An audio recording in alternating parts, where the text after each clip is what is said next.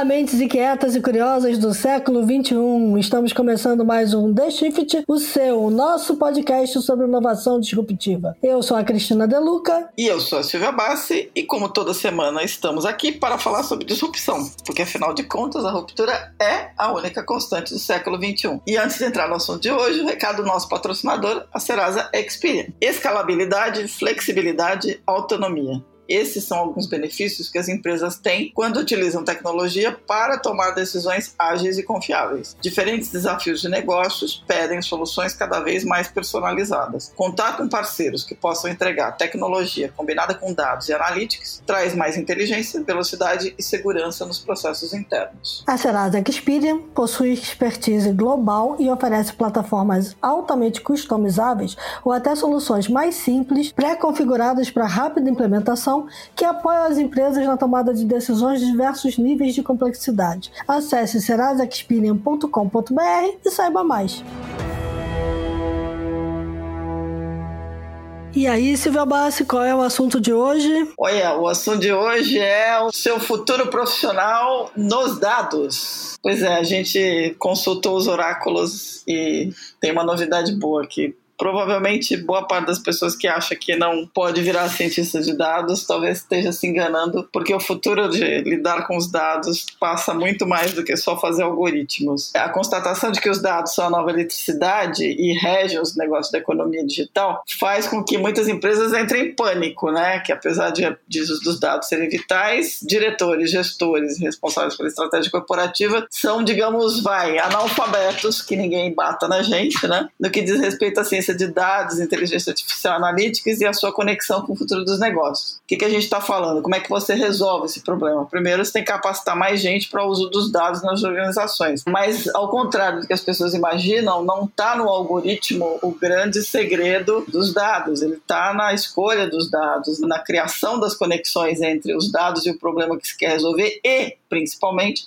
identificar qual é o problema que se quer resolver e que resposta está se buscando. Portanto, além dos analistas, dos engenheiros de dados, dos higienistas de dados, dos orquestradores de dados, dos cientistas de dados, aparecem agora umas figuras chamadas data translators, ou tradutores de dados, que já foram chamados lá nos Estados Unidos de os novos bibliotecários, the new librarians, porque são profissionais que geralmente estão ligados às ciências humanas que são capazes de preencher a lacuna de conhecimento entre as equipes técnicas, ou seja, os cientistas de dados, os engenheiros de dados, os desenvolvedores de software, os, os caras que fazem o algoritmo, e os times de negócio. Na verdade, esses caras trazem a necessidade do negócio para o algoritmo e ajustam a discussão sobre qual é o modelo de análise, o que é que vai ser buscado e o que buscar. O Instituto da McKinsey Global Institute aponta que até 2026, nos Estados Unidos, vai ter uma demanda de 2 a 4 milhões de tradutores tradutores de dados, um emprego que está aí abrindo um espaço interessante. O lado mais interessante é que esses profissionais representam a importância de times multidisciplinares para o trabalho. Então, ao contrário do que a gente, do que muita gente imagina, quando você fala de inteligência artificial, você não está falando só em pessoas formadas em ciência da computação ou ciência de dados. Você está falando de um conjunto muito mais interessante. E aí, no meio dessa coisa toda, a gente está falando de privacidade dos dados, proteção dos dados, regras e a multidisciplinaridade remete a gente é um outro tipo de profissional que também abre um espaço importante, que é o tal do DPTO, ou Data Protection Officer, encarregado da proteção de dados. É aquele profissional, aquela pessoa aqui dentro da empresa, vai seguir a Bíblia de todas as legislações, seja a GDPR, seja a LGPD, para garantir que a manipulação dos dados, a concentração dos dados, o armazenamento dos dados e o uso do cruzamento desses dados respeite toda a legislação que protege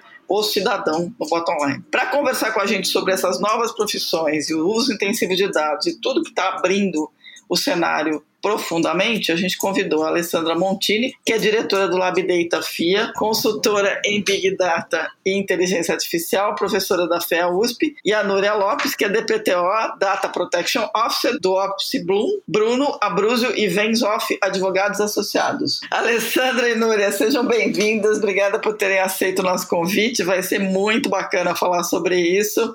E aí eu queria começar perguntando para Alessandra, Alessandra, que história é essa de tradutor de dados? Não precisa escovar bit para lidar com data science? Olá, que bom estar com vocês. É sempre muito gostoso conversar com um time tão eletizado. Então, na minha opinião, você tem que ter um profissional completo, não é? O cientista de dados, ele precisa capturar a informação, armazenar a informação, processar a informação. E uma das habilidades mais importantes é estar perto do, ne do negócio, conversar com o dono do problema, conversar com o homem de business, porque não adianta nada ele conseguir fazer toda uma modelagem avançada, conseguir fazer um modelo bárbaro, incrível e não conseguir fazer a tradução, contar para o diretor, contar para os engenheiros, contar para todo mundo o que está acontecendo. Então, na verdade, um profissional de dados ele tem que ser bem completo, tá? Para que não tenha necessidade de ter agora um tradutor do trabalho dele. Então, ninguém melhor que o cientista para explicar, né, de forma bastante profunda e com bastante erudição todo o trabalho que ele fez. Como é que está essa formação de profissionais ligados a Big Data, inteligência artificial, ciência de dados aqui no Brasil? E quem é que está buscando esse tipo de formação hoje? É, eu posso contar um pouco aqui do meu trabalho, né, do que eu venho fazendo. Então, na Universidade de São Paulo, na FEA, que eu sou professora, nós estamos com as ementas ainda da FEA um pouquinho parada, nós não estamos entrando com bastante profundidade em Big Data inteligência artificial. O currículo ainda precisa ser melhorado. Agora, quando eu falo da FIA, da FIA Business School, onde eu tenho o Labdata, né, que eu sou diretora, e aí eu coordeno esses cursos, aí eu posso falar com bastante propriedade. Nós estamos muito avançados, tá? A ementa, né, o conteúdo programático, ele é o mais completo do Brasil. A carga horária é muito grande e nós apresentamos para os alunos cada teoria com bastante prática, muitos exemplos reais. Por isso que quando eu ouço alguém falar tem que fazer a tradução, isso é algo que me soa mal, não é? Porque na verdade o meu aluno ele entende o problema. Eu trabalho com cases reais. Outro dia veio o iFood trouxe a base de dados deles. Então veio o pessoal do iFood e ele fala problemática. A partir daí acabou. O aluno tem que capturar o dado, fazer toda a modelagem com vários tipos de algoritmos de várias formas e no final fazer uma apresentação em PowerPoint falando de negócio, ele não vai falar da parte técnica. Então, esse sim é o profissional que eu recomendo e que o Brasil precisa e que o mundo de fato precisa. O que eu sinto muito né, nas empresas, nas organizações, pessoas que dizem que são cientistas de dados e não são. São especialistas em uma ou outra técnica. Então, um sabe uma, uma tecnologia, o outro sabe a outra, mas na verdade, ser especialista na resolução de problemas com várias metodologias está difícil.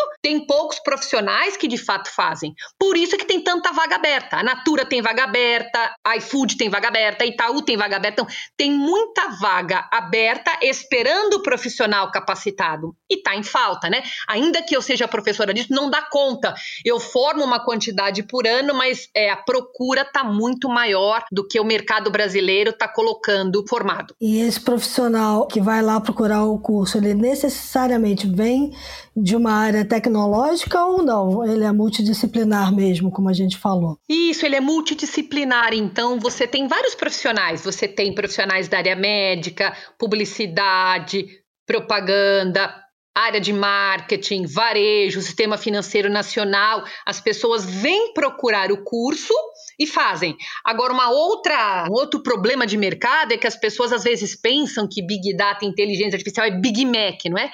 Que é uma coisa extremamente fácil. Não, não é fácil. Nós estamos falando de tecnologia de ponta, nós estamos falando de teoria difícil. Todo profissional é capaz de aprender, todo desde um jornalista, passando pelo médico, até mesmo um engenheiro que já desenvolveu um lado do cérebro, né, um lado que a gente tem muita parte da exatoide, mas tem que desenvolver o outro, que é a parte da comunicação, falar a linguagem de business, não é? Então, assim, precisa ter muita dedicação e muita força de vontade, porque não é facinho. O que que precisa ter? Querer ficar rico, né, que eu falo, querer, querer ficar rico, querer comprar uma Porsche, uma McLaren, querer de fato, né, ter um bom emprego ou querer resolver um problema, né? eu tenho muitos projetos que eu toco, projetos sociais, que o que me motiva não é, na verdade, o dinheiro, né? Você resolver o problema. Então, você vai impedir que uma floresta pegue fogo, não tem dinheiro que pague. Você vai impedir que uma criança seja atropelada, né? Não tem dinheiro que pague. Então, eu tenho aí alunos movidos a propósitos e eles vêm com um propósito para resolver e outros que de fato querem uma boa profissão, um bom emprego que de fato traga uma boa rentabilidade financeira. Muito bom. Núria, conta aí. Bom, seja bem-vinda. Queria que você contasse um pouco disso tudo. Você não tem um perfil tecnológico, certo? Exatamente, Silvia. Muito obrigada você, a Cristina, pelo convite. É uma alegria, uma honra para mim estar aqui conversando com vocês. Não, eu não tenho uma formação, um background tecnológico. Aliás, longe disso, eu tenho uma formação muito clássica, né? Eu, eu tenho um doutorado em filosofia e teoria do direito, então não fica mais clássico do que isso, não é? Mas uh, da minha pesquisa, que era em neurofilosofia, eu acabei indo para inteligência artificial e aí sim, não é? Uh, esses desdobramentos foram ficando mais técnicos, um pouquinho mais técnicos, e fui sugada pela proteção de dados, que assim veio de um jeito avassalador e com como uma necessidade de mercado aqui no Brasil. Como a Alessandra estava bem falando, realmente é uma necessidade, não é, para todas as empresas, passar a trabalhar com dados, a análise de dados virou uma realidade para todo mundo. E a legislação de proteção de dados, nesse contexto, vem para estabelecer limites, estabelecer outras formas, formas mais éticas, formas com mais respeito ao dado dos titulares, né, das pessoas. E aí o nosso trabalho é esse: é somar e é carregar todos esses pratinhos, o pratinho da tecnologia junto com o pratinho dos negócios, da viabilidade personalidade jurídica, então realmente essa formação precisa ser cada vez mais ampla. De alguma forma, acho que a teoria geral me ajuda, não é? Porque o digital atravessa todas as áreas, então saber um pouquinho de cada coisa é muito bacana, mas foi assim que eu fui parar na tecnologia. Muito bom. muito e bom. você você fez esse caminho que a Núria descreve de fazer o curso de de Data Protection de... Officer? Fiz, fiz porque, claro, com a minha formação, é, por mais que eu tenha estudado sobre tecnologia, ainda precisava aprender bastante sobre compliance, sobre tocar projetos, sobre trabalhar com as métricas, não é do compliance. Então, é difícil a gente ter uma pessoa que saiba tudo e que tenha uma formação tão diversa. E aí é essa perspectiva de que a gente vai aprendendo sempre ao longo da vida, né? E que a gente vai sempre acumulando e, e trabalhando novas habilidades. Comigo foi bem assim.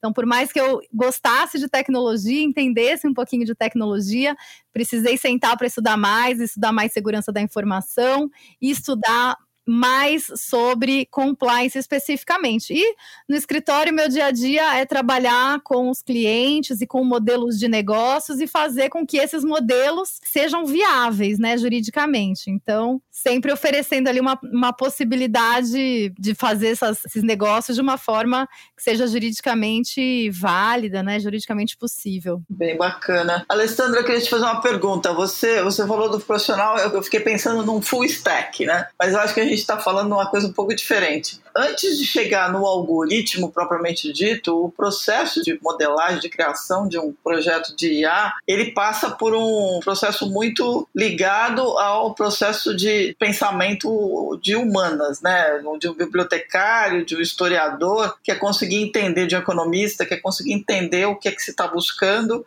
como é que se vai procurar essas perguntas? Aonde vai se procurar essa pergunta? É isso mesmo? A gente está falando aí de um conjunto que gera um resultado fechado, um resultado complexo? É isso mesmo, você tem toda a razão. É muito importante entender o negócio. Entender o negócio, entender o negócio, que se você não entender o negócio, não adianta você entender de código, não é? Entender de tecnologia. Tanto que grandes empresas entram em time. Você tem um time, né? O cientista de dados é formado por um pool de especialistas.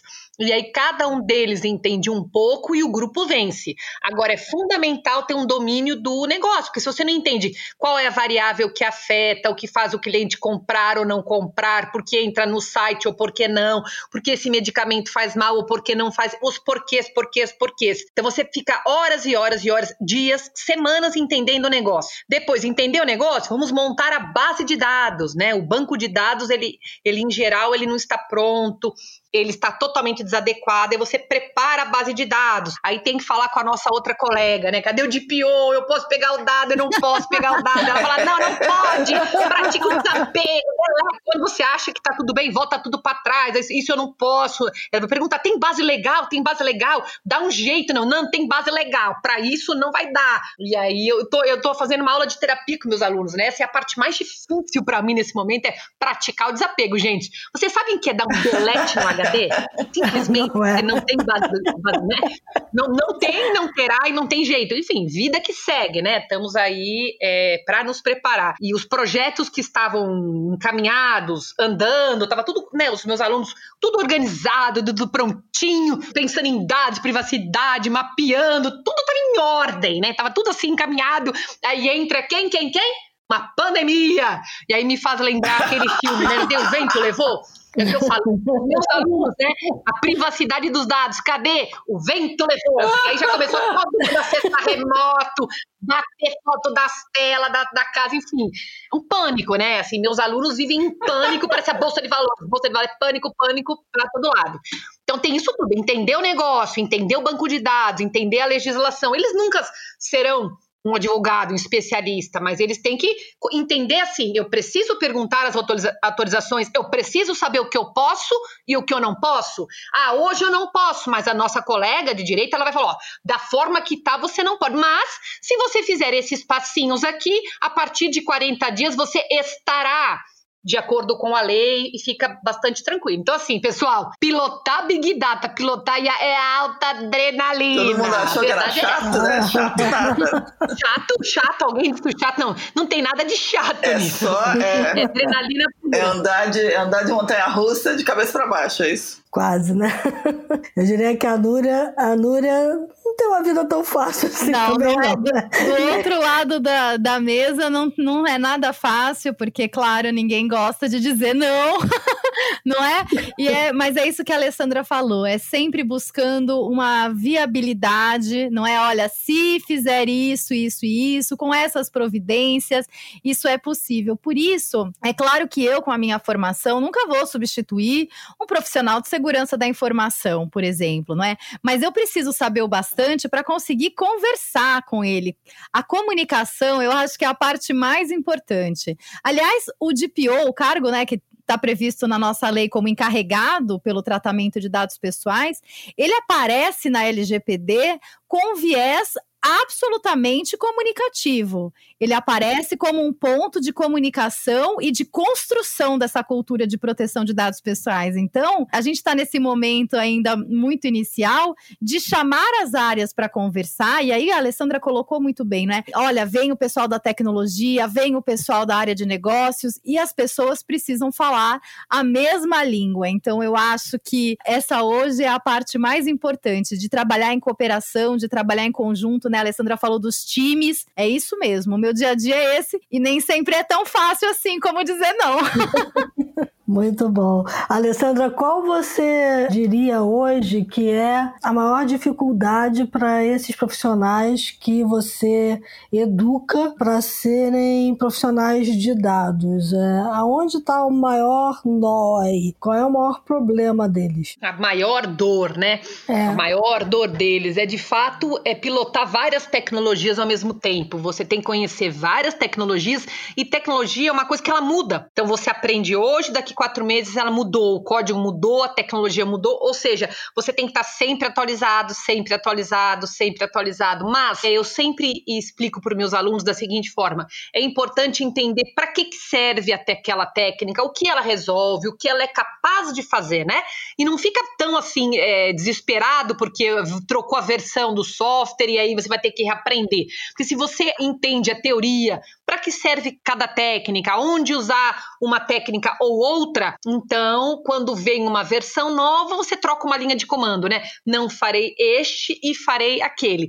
E ainda estamos muito no início. Daqui a alguns meses, daqui a alguns anos, você vai cada vez tendo empresas multinacionais que já estão automatizando tudo, né? Como Excel. Um dia não tinha planilha, hoje tem o Excel. E a inteligência artificial, ela vai muito para esta direção, né? Você terá empresas que você vai falar: ah, eu gostaria de ter uma inteligência artificial que fizesse uma análise de uma imagem para mim. Pronto, você vai conversar com o computador e ele já vai ligar o software, vai capturar, ele vai resolver para você, né? Então a gente tende a chegar nisso. Hoje ainda estamos construindo os alicerces e a dor é justamente essa, né? Tudo muda muito rápido, mas num futuro próximo, né? As próximas gerações aí que virão daqui 3, 4 anos já pegarão um terreno bem mais favorável. E bem mais favorável também nessa comunicação, como a Núria falou, com o que é possível e o que não é possível fazer e encontrar as brechas para chegar no modelo ideal e resolver o problema de negócio. Eu queria fazer uma pergunta para a Alessandra e para a Núria. O que, que é mais difícil? Você convencer um CEO da importância de lidar com a privacidade e a proteção dos dados ou convencer um CEO de que os dados são fundamentais para o futuro da empresa dele? Eu acho que convencer ah, o CEO de que privacidade é um valor e é um valor importante, que será um valor importante para os clientes dele.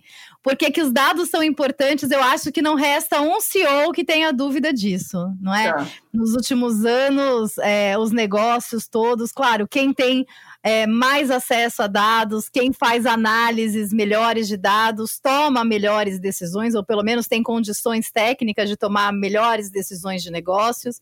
Então, eu acho que essa parte da importância dos dados fica superada, fica superada. Eu acho que realmente contar para eles que ele precisa tratar os dados de forma ética e de forma legal, aí é que são outros 500. É, eu, na minha opinião, eu acho que o que dói é a multa, né? Quando a gente fala em 2% do faturamento chegando a 55 milhões por auto de infração, já falei tudo, né? Quer dizer que se roubarem 10 registros, 10 vezes 55 milhões, sim. Então, quando você fala em multas milionárias, ele vai te ouvir imediatamente. Então, assim, ele vai dar agora mais importância realmente para essa parte de, de, privacidade e proteção, só por um motivo. Vai ter uma penalidade pesada e é capaz de você quebrar uma empresa, você fecha uma empresa. Fora o risco de imagem, né? Como é que você vai justificar que seus dados foram vazados, né? Então, a perda pode ser, assim, não dá para recuperar.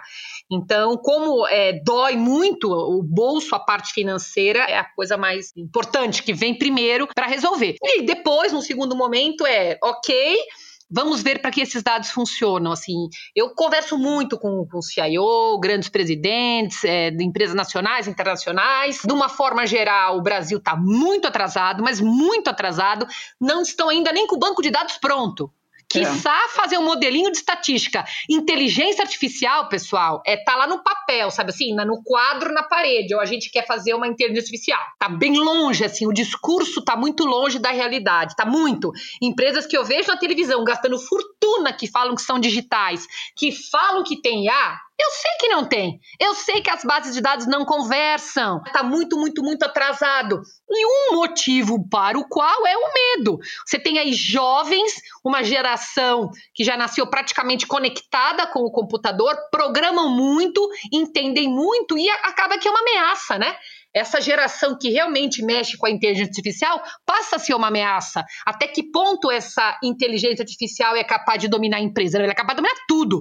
O robô, a programação, ela é capaz de dominar praticamente a empresa inteira. Então, assim, sinto pânico, sinto medo, sinto prepotência. Prepotência mesmo. A pessoa não quer ter a humildade de chamar um especialista e perguntar o que é, pegar um livro e estudar, sabe assim?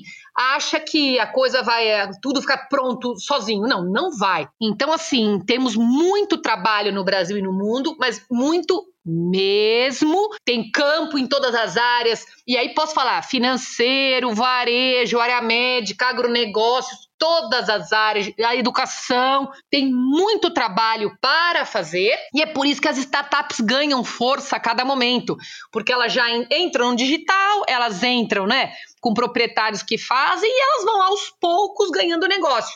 Você vê aí pequenos bancos que começaram em digital, já tem uma carteira, um volume de investimento considerável, né? Considerável. Então, a minha colega do direito tá na minha frente, aí 10 volta na minha frente. Ela tá, tá com tudo e tá tudo bem.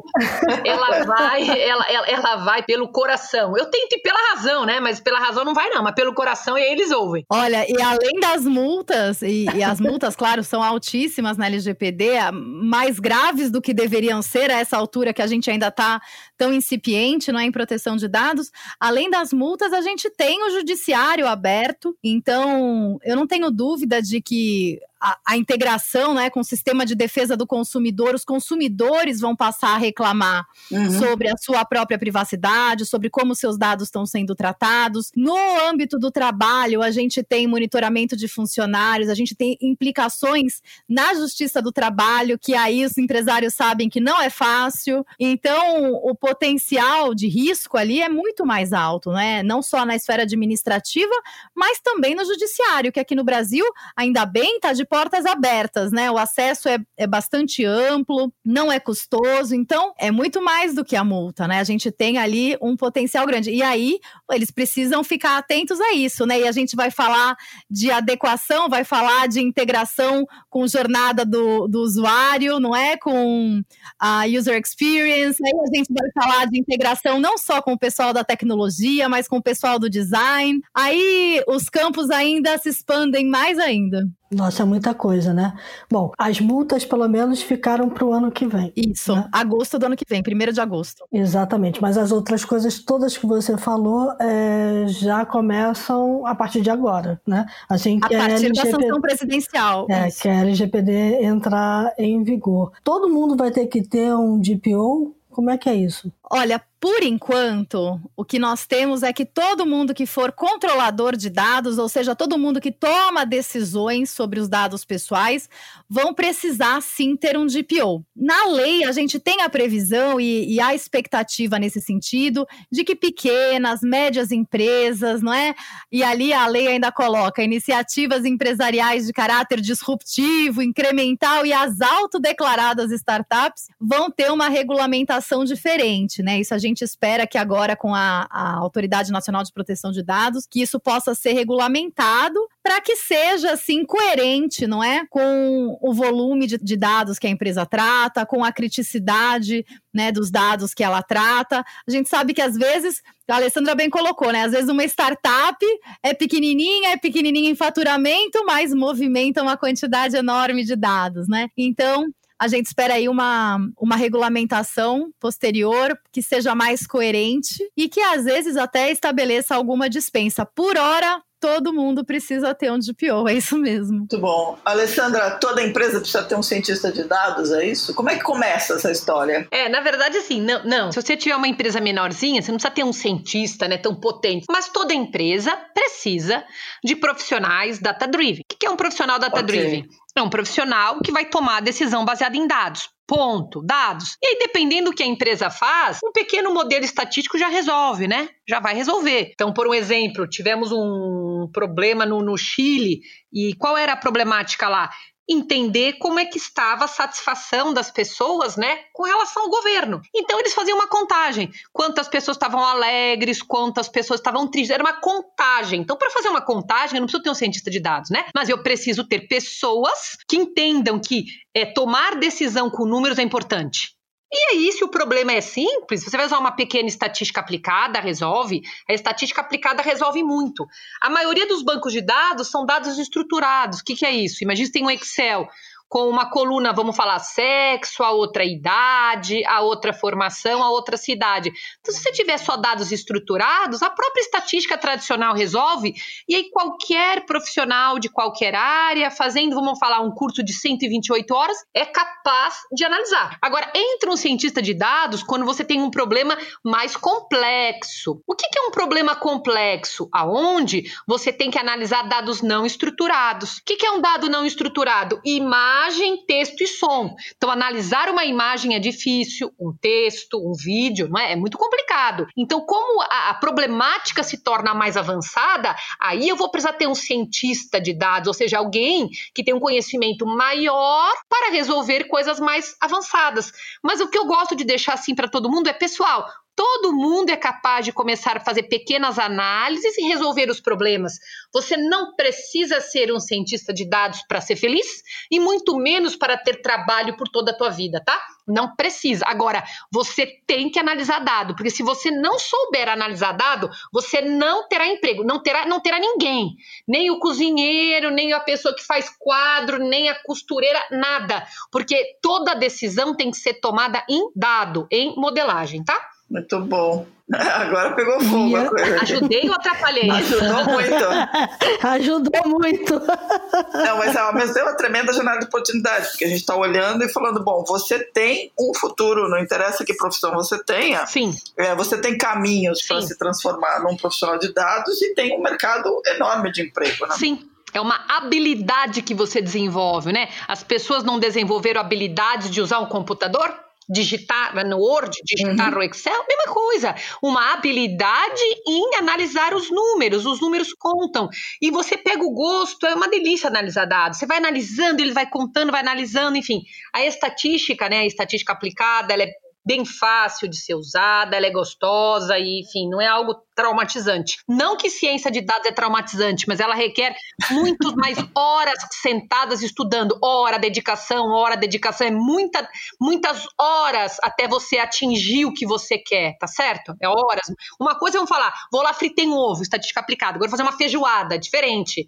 Não que não dá, mas tem que deixar a carne seca de molho, aí toma cuidado com o feijão, aí põe uma laranjinha para tirar, entendeu?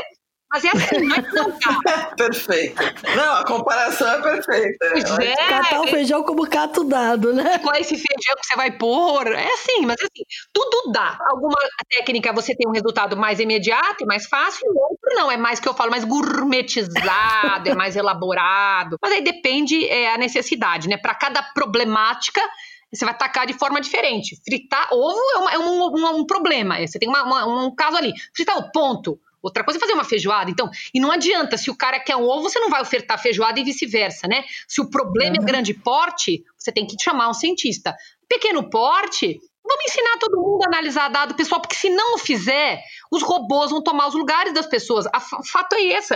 Os robôs é vão vir pegando emprego de todo mundo. Ou o ser humano vai ser ser humano, ou o robô vai fazer trabalho de robô. Agora, o ponto é o seguinte: tem ser humano fazendo trabalho de robô? Todo dia igual, todo dia da mesma forma, não gourmetiza? Não, não dá, né? Muito bom. Núria, então, você também é professora, né? Você forma de POs. Qual é o perfil desse profissional? O que, que ele precisa? Ele tem que ser um advogado necessariamente? Então, Cristina, não, não precisa ser advogado, não é? Precisa conhecer a legislação de proteção de dados. Profissionais que vêm de outras áreas, né? Tem muita gente bacana de segurança da informação, profissionais de compliance que agora se interessam pelo compliance de dados, não é?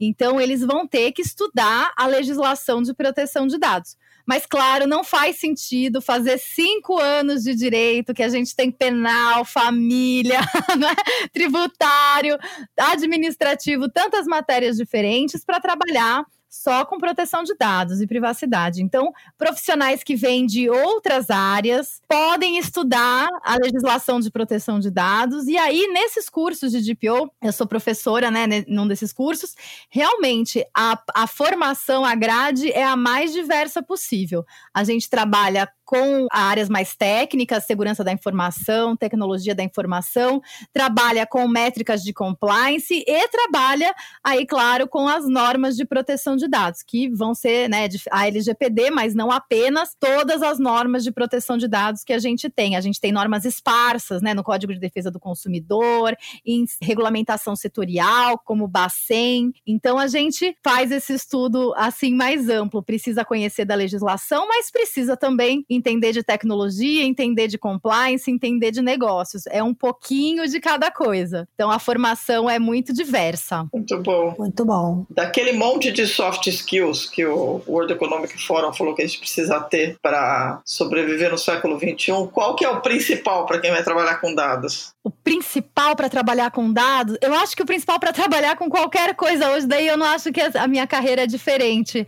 É a adaptabilidade, sem dúvida, porque porque esse ano é a prova disso, né? A gente estava num outro contexto e de repente uma pandemia varre o mundo e a gente vem para o home office e todas as empresas uh, correm atrás do digital, seja nos seus negócios uh, principais ou seja em atividades de apoio. Então, nem que seja para digitalizar, para assinar os documentos eletronicamente, para monitorar os funcionários remotamente, todo mundo vai para o digital e todo mundo precisa se adaptar. Ao mesmo tempo, para quem trabalha com dados, não é? A dinâmica é muito intensa. O, o direito digital e o digital no geral, ele é, é uma área muito intensa. Então as coisas acontecem muito rápido e a gente precisa estar tá pronto e gostar, né, de se adaptar, gostar de conhecer assuntos novos, temas novos, não ter é, o medo mesmo de estudar coisas diferentes, de dizer que não sabe, que vai aprender do zero, uma competência completamente nova.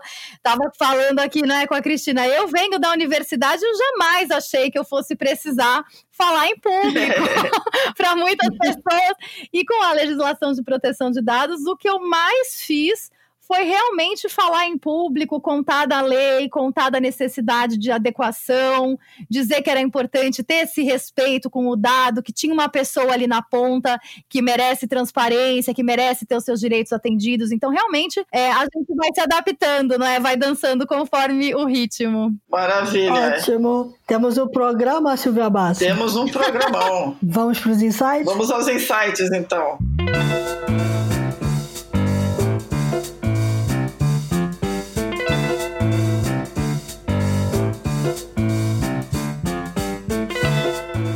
Três insights. Eu tenho um insight de filme que eu assisti esse final de semana. É um filme de 2011, mas eu vi só esse final de semana. É um filme que fala sobre dados. É um filme chamado Moneyball, a ah. jogada de risco, ou o homem que mudou o jogo, né? Aqui no Brasil é o homem que mudou o jogo. E é um filme com o Brad Pitt maravilhoso sobre como ele lida com um time de futebol americano que está ali na, no, no fundo do poço e ele é salvo ali. Ele vai tentar correr atrás dessa bola com dados, com análise de dados. E eu tenho dois livros também como dicas. Um saiu recentemente, aliás, os dois saíram recentemente. Um é o Proteção de Dados, Desafios e Soluções na Adequação à Lei. E o que eu queria chamar a atenção para ele é para que, claro, assim, muitos capítulos, cada um contando de um desafio, não é? Na adequação à legislação de proteção de dados e se, se as pessoas, se os nossos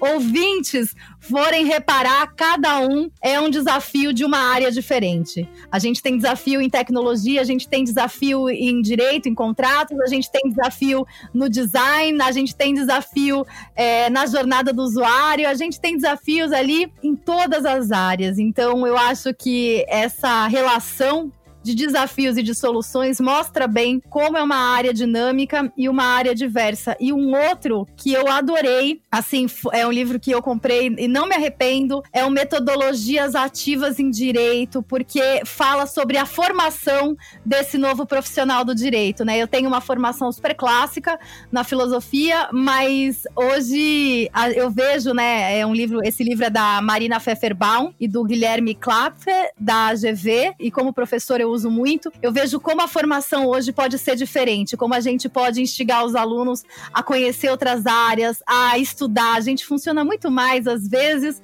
como um guia, como um curador para incentivá-los a, a trabalhar novas habilidades, a pesquisar novos assuntos e a trabalhar ativamente pela educação deles. Então, eu acho que como professora, esse é um livro que me toca muito e eu tenho certeza que meus filhos um dia quando forem aprender direito, se forem para o direito, vão ter uma formação muito diferente, não é? Muito mais ativa, muito mais proativa, né, em, em função do conhecimento deles. Então, eu aposto muito nisso. Muito bom. Ótimo. Fantástico. Alessandra? Uma dica que eu daria para vocês: comece estudando pela a própria estatística tradicional, façam cursos gratuitos de Big Data e inteligência artificial. Eu mesma lá na FIA tenho um curso gratuito, tá? De Big Data e IA. Então, o que, que eu recomendo primeiramente? Entenda o que é isso. Você tem que entender o que é Big Data entender o que é uma inteligência artificial, entender o que é o analytics, né, que é a estatística aplicada, entender o que é o analytics, saber tudo que pode ser feito com isso, entender, porque a partir do momento que você entende, você não é mais cego, né? Não é mais cego, você já começa a saber tudo que existe. Então, Vá entender o que tem. Depois, escolha. Nossa, eu gostaria de me dedicar para a área médica, me gostaria de me dedicar para a publicidade, para o jornalismo, para o direito, como a colega de direito. Vamos estudar para que o advogado consiga ter uma maior defesa. Como? Qual é a peça jurídica que eu tenho que construir para aumentar a probabilidade de ganhar um processo? Olha que lindo, gente, que lindo. Então, assim, aí, entendendo tudo que é possível, foca na tua área, no teu business. É mais fácil entender modelagem do que entender um negócio, né? Profissionais demoraram uma vida inteira para entender o que eles entendem, estar onde estão. Agora, estudar estatística, seis meses, estudar ciência de dados, dois anos, né? Agora, entender o negócio, é uma vida. Então essa é a minha dica. Muito bom. Então a minha dica é o seguinte: tem um livro que foi organizado por quatro pessoas ligadas à área de, de, de ciência de dados, mas não só isso, que se chama The Data Science Handbook. E aí é muito bacana porque eles fizeram entrevista com 25 cientistas de dados, desde o DJ Patil até outros super conhecidos aí no mercado. E são conversas. Então não é um livro, não é um livro de programação, não é um livro difícil de ler, mas é um livro que mostra como pensam cientistas de dados. Então ele é super recomendado, ele está na várias listas de livros que você deveria ler em 2020 para conseguir entender do que, que a gente está falando. Esses cientistas eles compartilham não só insights, como histórias de como é que eles entraram nisso, como é que eles fizeram e dão conselhos. Então fica a dica. O que é bacana assim, você pode comprar o livro na Amazon mas você também pode comprar no site, a gente vai dar a dica dos dois lados, porque no site é, você pode comprar a versão do livro em PDF e você paga quanto você acha que o livro deveria receber. Então é aquela honest economy, mas vale super a pena. Então fica a dica The Data Science Handbook, Advice and Insights from 25 Amazing Data Scientists. Muito bom. Bom, eu vou dar uma dica, já que a gente falou tanto aqui que o cientista de dados tem que olhar primeiro o que, que ele pode fazer com dado, quais são as bases legais. A Alessandra falou muito das bases legais, até menos do que a advogada que está aqui presente. então, eu vou dar uma dica que é a proteção de dados pessoais, a função e os limites do consentimento. A gente acha muito que a lei de proteção de dados está calcada no consentimento, né? No, no, no consentimento que o titular do dado, que nós, usuários, damos para as empresas poderem tratar os nossos dados. E tem mais várias bases legais que estão lá previstas nas leis, como legítimo interesse e várias outras. Então, é um livro do Bruno Bione, Bione foi lançado é, em dezembro do ano é passado. É maravilhoso esse livro. Exato. Então, acho que vale a pena todo mundo ler. Vale. Assim, não só quem trabalha com data science, não só quem trabalha como DPO, que vai ter que trabalhar com a questão, mas ele assim, ele ajuda a construir uma cultura de proteção de dados que a gente vai precisar muito no país. Então, acho bacana. Muito bom. Excelente.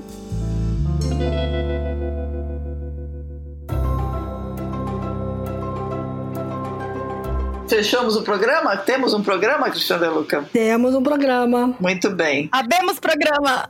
Abemos programa. Abemos, falou. Sensacional. Adorei.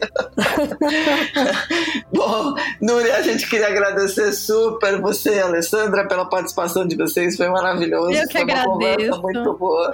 Muito obrigada. A gente vai convidar você mais vezes, porque assunto não falta nessa área, né? Então... Venho sempre. O maior carinho por você vocês. Muito, muito bom, obrigada. muito obrigada. Alessandra, muito obrigada pela tua presença. Tchau, pessoal. Boa sorte. Acompanhe as meninas sempre que vocês se deram muito bem. Um abraço para todo mundo. A todos os ouvintes que acompanharam a gente, muito obrigada pela audiência. Dicas, sugestões, elogios e críticas de shift.b9.com.br. Fiquem bem, usem máscara, estamos na pandemia, se cuidem, continuem usando álcool gel, continuem mantendo o distanciamento social social. Continuem cuidando das suas famílias, porque a gente vai passar por isso, mas precisa usar máscara. E enquanto a gente estava conversando aqui, o mundo mudou muito e a gente vai cada vez mais olhar para os dados como a nova eletricidade. Então, até a próxima, pessoal. Obrigada.